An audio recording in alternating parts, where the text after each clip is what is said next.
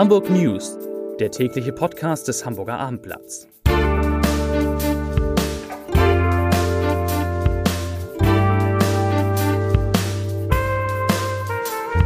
Herzlich willkommen. Mein Name ist Lars Heider und heute sprechen wir über die autofreie Zone im schönen Ottensen, die offenbar gar nicht hätte eingerichtet werden dürfen. Das hat zumindest ein Gericht heute entschieden, äh, zu unserer aller Verblüffung. Außerdem geht es um den Neubau der Synagoge im Grindelviertel, der irgendwie immer klarere Züge annimmt. Es geht um den Umbau des Tennisstadions am Roten Baum und wir werfen einen ersten Blick ins gigantische Harry Potter Musical. Außerdem klären wir auf, warum in bestimmten Supermärkten und auch überhaupt an bestimmten Kassen die Kassierer kein Geld mehr anfassen. In Klammern dürfen. Ja. Aber zunächst erstmal wie immer drei Nachrichten in aller Kürze. Nachricht Nummer eins. Es hat heute Morgen einen ungewöhnlichen Einsatz eines Einsatzkommandos, nicht Sondereinsatzkommando, aber eines Einsatzkommandos in Sinstorf, das ist im Bezirk Harburg gegeben. Beamte der Spezialeinheit verhafteten am frühen Morgen in einer Wohnung am Sinsdorfer Kirchweg, da habe ich auch mal gelebt, einen 19 Jahre alten Mann. Der war ein sogenannter Nachwuchszuhälter, der bislang wegen kleinerer Straftaten der Polizei aufgefallen war und jetzt aber zwei junge Frauen im Alter von 17 und 18 als Prostituierte ausgebeutet haben soll. Ja, mit 19 Nachwuchszuhälter aus Sinsdorf. Nachricht Nummer zwei. Der mit Spannung erwartete Start der 33. Staffel der Vorabendserie Großstadtrevier hat der ARD prompt eine Spitzenquote beschert. Die Folge Das neue Revier, in der auch der kürzlich verstorbene Schauspieler Jan Fedder zu sehen ist, erreichte durchschnittlich 3,443 Millionen Zuschauer und einen Marktanteil von 13,4 Prozent. Das sind Werte, dass die so hoch sind wie in den vergangenen zehn Jahren nicht für das Großstadtrevier. Und Nachricht Nummer drei. In Schleswig-Holstein hat es einen schweren, tragischen Unfall gegeben. Ein Schäfer einer Schafherde ist heute Morgen gegen 10.30 Uhr von einer Regionalbahn tödlich verletzt worden, als er einige seiner Schafe von den Bahngleisen nördlich von Wilster holen wollte. Der Zugverkehr zwischen Hamburg und Sylt wurde in dieser Zeit eingestellt. So, vier oder fünf liebe Kollegen und Kollegen habe ich heute zu Gast im Podcast-Studio. Die stehen hier so in einer Reihe. Das ist ganz gut. Wir fangen gleich an. Maike Schiller muss los. Warum musst du los, Maike? Unsere Kulturstunde, hast du gesagt, es weckte so. Fangen wir mit dir an. Harry Potter, wirft die Schatten voraus. Wann ist die Premiere und was kosten die Karten? Nein, wann ist die Premiere? äh, du wirst wahrscheinlich eingeladen, würde ich mal denken. Ähm, die Premiere ist am 15. März. Am letzten Tag der, Weihnacht äh, der, der Frühjahrsferien. Genau. genau, das ist der letzte Sonntag der Frühjahrsferien. Und äh, aber am nächsten Montag, also jetzt Montag, ist schon die erste Generalprobe. Und am nächsten Mittwoch, am 5. ist das der Mittwoch, da beginnen schon die Voraufführungen. Also es wird anderthalb Monate lang Voraufführungen geben, bevor die eigentliche große Premiere über die ah, Und wer darf, wer darf die sehen? Vor Publikum. Und wie kommt man daran? Man kann Karten kaufen. Kann, achso, das kann man, man sich kann ganz normal Karten kaufen für die Voraufführung. Man kann ähm, Karten gewinnen oder ergattern an diesem Freitag für die Generalprobe. Wenn man schnell ist, kann man ab 10 im Levanterhaus sich ähm, Karten organisieren. Okay. 500 ähm, Harry Potter Fans haben die Chance für also umsonst. Karten Freitag um 10 Uhr ins Levanterhaus an der genau. Mönckebergstraße Ja, ich würde genau. vielleicht ein bisschen eher als 10 okay. da sein. Wenn du wirklich eine Chance haben willst, dann musst du vielleicht ja auch schon am Abend vorher mit einem Schlafsack da und alle die, die dahin gehen wollen, müssen ja eins wissen, es ist jetzt nicht direkt eine kurze Aufführung. Nee, und es ist auch kein Musical übrigens, ähm, weil du vorhin Harry Potter Musical gesagt hast, es ist Sprechtheater. Das gibt schon auch immer mal wieder Musik, es ist schon eine Show, es hat eine musicalhafte Anmutung, würde ich mal sagen, okay. so von der Ästhetik her, aber es ist Sprechtheater, es ist kein Musical. Zweimal fünf Stunden, richtig? Oder? Äh, nee, ganz so ist es nicht. Es sind zweimal zweieinhalb oder drei, okay, glaube ich, mit einer sehr langen zwei Stunden, 20 Minuten Pause in der Mitte, in der man auch essen gehen kann. Ich habe das Stück im West End schon gesehen in okay. London und da ist es ja rundum voll von Restaurants und äh, Bars und man kann sich die Zeit sehr gut vertreiben zwischen diesen beiden ähm, schon sehr intensiven Aufführungsteilen. In Hamburg ist es ja im Meertheater auf dem Großmarktgelände. Da ist ja jetzt nicht so wahnsinnig viel Gastronomie. Aber wenn man zwei Stunden Zeit hat? Wenn man zwei Stunden Zeit hat, kann man eben zum einen, zum Beispiel zu Fuß in die Hafen City, das ist nicht so weit genau. von dort. Ähm, und es gibt eben auch einen Gastronomiebereich, der dort ähm, auch extra neu aufgebaut wird. Hast du, ähm, das, hast du das Bühnenbild denn schon gesehen? In ja, Hamburg? Ja. Ich war vorhin in dem okay. Bühnenraum. Also sie haben das komplette Meertheater umgebaut. Wer da schon mal gewesen ist auf einem Konzert, wird es definitiv nicht wiedererkennen. Sieht ganz anders aus jetzt, ganz, ganz anders. Es gibt Teppiche überall, auf denen das äh, H, also das Harry Potter Logo zu sehen ist. An den, Wand, an den Wänden gibt's Patronusse, diese Zauber... Ähm, ja, wie sagt man denn, dieser, so, so eine Art Zauberwesen. Okay. Ist an, ist an die Wände äh, gepinselt. Es gibt ähm, Drachen, Laternen mit den Wappen der einzelnen Hogwarts ähm, Häuser. Ich weiß nicht, wie firm du da bist. Gryffindor, Slytherin. Kenn ich alles. Kennst du Alles gelesen. Ne? Genau. Ähm, Ja, Cool. es sieht wirklich zauberhaft aus innen ähm, und es ist noch nicht fertig. Es stinkt nach Farbe und da es liefen jede Menge Handwerker noch darum. Die wollen bis Montag alle raus sein.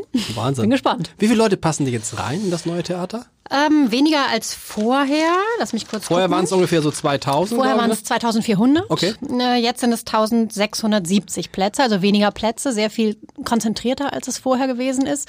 Der Sound soll super sein. Das war manchmal vorher im Meertheater ja so ein bisschen ein Ging so, Problem, ja. weil das ja eine Großmarkthalle ist und der Sound so nach oben weg flog. Ähm, das soll jetzt ganz anders sein. Auch im Theaterraum selber ist Teppich. Ähm, das schluckt ja auch ein bisschen. Es sieht wirklich von innen aus, als wenn es ein altes Theater wäre. Es ist Wow. wirklich sehr beeindruckend. Ich bin begeistert. Ich hoffe, ich werde wirklich eingeladen. Vielen Dank. Ja, du, 250.000 Tickets haben die schon verkauft. Nein. Das ist schon äh, bemerkenswert. 250.000. Also das Jetzt die ersten, schon. Oh, können wir hochrechnen. Die ersten vier Jahre sind schon verkauft, sozusagen. Ja, wahrscheinlich. Naja, Wahrscheinlich. die Voraufführungen sind ja auch mit. Ähm, Trotzdem, Wahnsinn. Ja. Wahnsinn. Vielen Dank, liebe Maike. Da, toll. P äh, Peter Wenig, Peter Schiller. Wie komme ich auf Major Tom? Pe Peter Schiller? Hieß der Peter Schiller? Nee. Peter Wenig ist da. Einer, der auch, du wohnst in der Gegend in Ottensen, ne? richtig? So du, wohnst, du wohnst in Ottensen. Deshalb betrifft dich das Thema, über das wir jetzt sprechen wollen, direkt. Ähm, Ottensen hat ganz gute Erfahrungen gemacht mit der autofreien Zone. Es ist viel darüber geschrieben worden. Einige waren dafür, andere waren dagegen. Nun aber ist dieses Experiment von einem Tag auf den anderen geplatzt. Also zumindest wird es vorzeitig gestoppt. Gerade kommt die Pressemitteilung des Bezirksamtes Altona, dass man die, ähm, dass man das, den Verkehrsversuch aufheben wird. Dann werden auch die entsprechenden Schilder wieder abgebaut. Es war ohnehin, ohnehin geplant, dass das Ganze nur noch laufen soll bis zum 29. Februar. Hintergrund sind zwei erfolgreiche Eilanträge von gewerblichen, von Gewerbetreibern, Gewerbetreibenden, die gegen den Verkehrsversuch geklagt haben. Und darunter ist eine Fahrschule, deren Argumentation kann man nachvollziehen. Der Fahrschulinhaber, sieben Fahrzeuge, sieben Autos, vier Motorräder, hatte halt keine Chance mehr, von seiner Fahrschule aus direkt zu starten, hat dagegen Protest eingelegt vom Verwaltungsgericht. Das hat der eins, der, dem Eilverfahren stattgegeben, den Eilanträgen Mit welcher Begründung?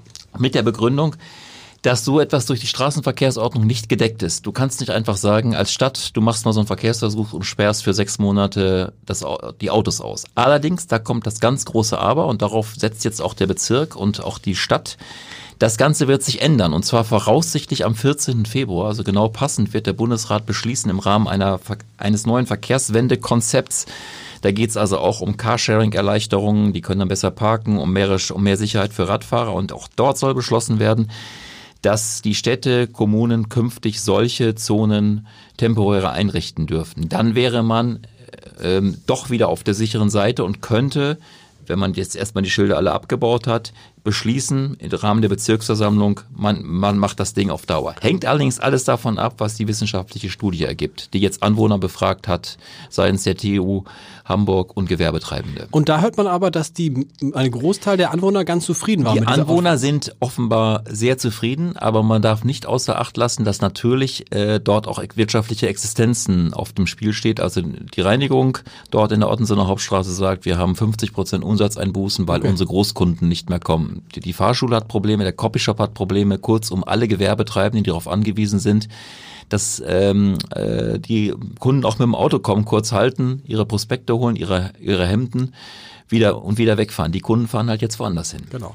Vielen Dank, das ist interessant. Deshalb war ja das große Thema, eines der großen Themen im Bürgerschaftswahlkampf die autofreie Innenstadt war. Viel, oder ist, nicht wahr, sondern ist. Vielen Dank. Björn Jensen ist da aus der Sportredaktion, der große Tennisexperte in der Redaktion und überhaupt in Hamburg. Tennisstadion am Roten Baum ist umgebaut worden. Was ist war da heute irgendwie? Äh, äh, Neue Begehung? Äh, Wird umgebaut oder was habe ich jetzt? Na, es war heute ein Termin, den es nur für uns gab, fürs Abendblatt. Wow. Wir konnten auf die Baustelle gehen, die Sehr auch gut. tatsächlich komplett Baustelle ist. Also im Moment sieht es dort aus wie, ähm, naja, äh, als wäre da äh, eine Bombe eingeschlagen, Okay. das muss man sagen. Ähm, es ist äh, aber auf dem Weg alles. Die Arbeiten äh, sind angelaufen. Es wird also komplett der äh, äh, Bodenbelag ausgetauscht. Es werden die ganzen Tribünen neu gemacht. Es werden die Umläufe neu gestaltet.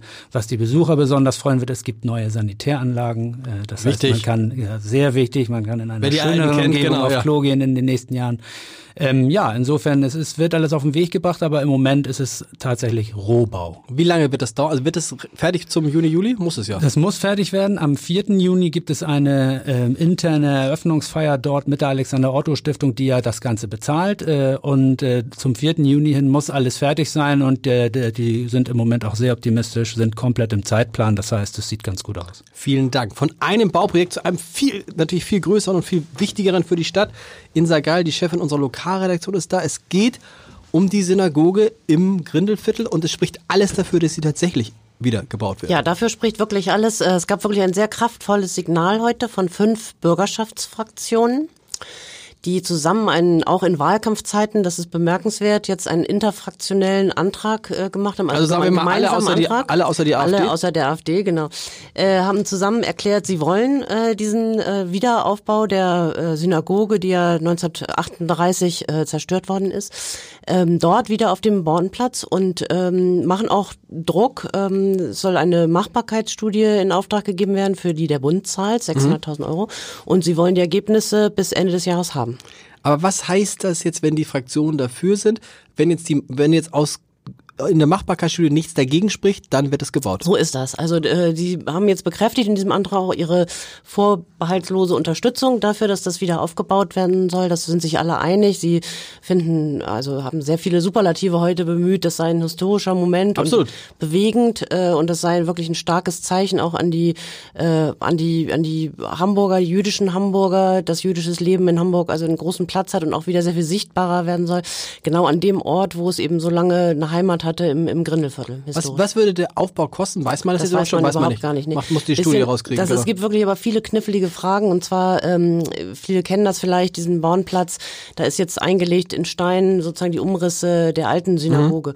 Und damals hat man äh, dann, nachdem das in der Reichspogromnacht weitgehend zerstört worden ist, dann äh, danach das abreißen lassen. Dann musste sogar die jüdische Gemeinde dafür bezahlen damals. Okay. Und hat dann direkt daneben angrenzend so einen Hochbunker gebaut. Und der äh, steht auch unter Denkmalschutz und der wird im Moment von der Uni genutzt. Und das ist einfach auch räumlich äh, bisschen schwierig, sich vorzustellen. Oder es, es muss gelöst werden, wie das räumlich gehen kann, äh, dort wieder die Synagoge aufzubauen. Die übrigens ähm, auch weitestgehend so aussehen soll wie die alte. Bisschen kleiner, aber weitestgehend so wie die alte. Das sind sehr gute Nachrichten. Eine ganz Ja. kleine Sache noch. Richtig gut finde ich, ähm, dass die Hamburger aufgerufen sind, dafür auch zu spenden. Also Ah, die sollen ganz ausdrücklich einbezogen werden. Einzelpersonen, reiche Mäzene, Stiftungen. Man könnte sich einen Förderverein vorstellen, sodass das auch getragen wird, praktisch äh, von allen Hamburgern, die dann Zeichen selber Jeder setzen Hamburger 10 Euro wären schon mal fast 20 Millionen Genau. Euro. Sehr gut. Vielen Dank. Heiner Schmidt ist da eigentlich so, nicht mit meiner Liebe, aber mit der, mit der Geschichte, die mich am ehesten äh, heute in meinem einen Alltag abgeholt hat. Ich war am Wochenende einkaufen, stehe an der, Kasse, äh, an, der, an der Kasse im Supermarkt, will der Frau mein Geld geben und dann sagt sie nicht geben, unten reinstecken. Und dann waren da so zwei Automaten, da steckte man sein, Ja. sein äh, 10-Euro-Schein und 5, äh, 4, 4, 4 Euro Münze und dann kam das Geld raus und hatte gar keinen Kontakt mit der Kassiererin. genau. Und dazu machst du eine Geschichte. Warum? Was ist Ja. das? Ist das ein Trend? Das, das ist ein Trend, ja. Das ist auch uns aufgefallen. Ähm, ich sag mal, solche äh, Selbstbezahlkassen gibt es im Handel schon den einen oder anderen Tag. Ja. haben, kennen wir von Genau. Self-Scanning-Kassen im Baumarkt oder im Gartencenter oder was auch immer. Ähm, und nach unseren Erkenntnissen ähm, setzt sich das jetzt aber auch in äh, anderen Geschäften mh, stärker durch.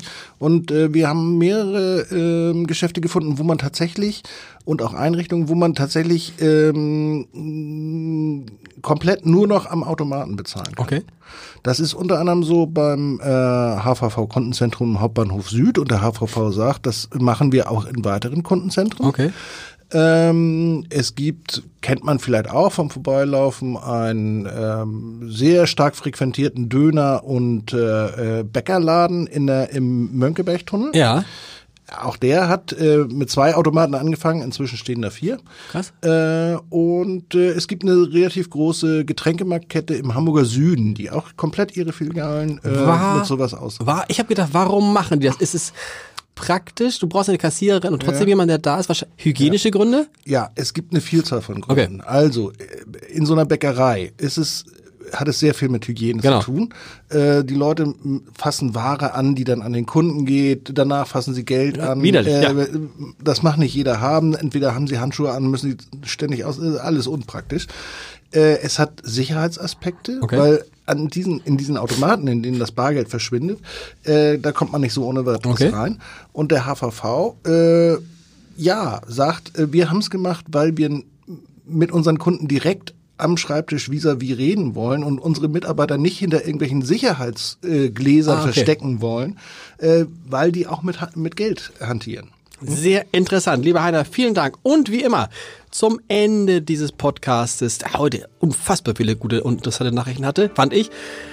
Zu, äh, zum Ende dieses Podcasts ist der Leserbrief des Tages. Er geht um etwas, worüber, worüber wir gestern hier gesprochen haben, nämlich, dass die Hamburger CDU einen Frontalangriff auf die Hamburger Grünen gestartet hat. Und dazu schreibt Thomas Prohn. Wie nicht anders zu erwarten, will eine in der Wählergunst der Hansestadt gebeutelte CDU den Grünen nicht länger auf deren Vormarsch an die Fleischtöpfe der Macht sekundieren und lässt endlich die Muskeln spielen. Vielleicht hinterfragt sie noch rechtzeitig die dramatischen Folgen einer tiefgrünen Politik für die Elbmetropole, die in der Vergangenheit deswegen so erfolgreich regiert wurde, weil lange Jahre die mehrheitsführende Sozialdemokratie und eine kürzere Zeitspanne ein CDU-geführter Senat es jeweils trefflich verstanden haben, eine weitestgehend gelungene Symbiose zwischen Ökonomie und Ökologie einzugehen. Es steht bei dieser Wahl sehr viel auf dem Spiel und es mehren sich in der Tat Zweifel, ob die bemühte Katharina Fegebank eine erste Bürgerin mit Maß und Mitte wäre. Wir hören uns morgen wieder. Tschüss.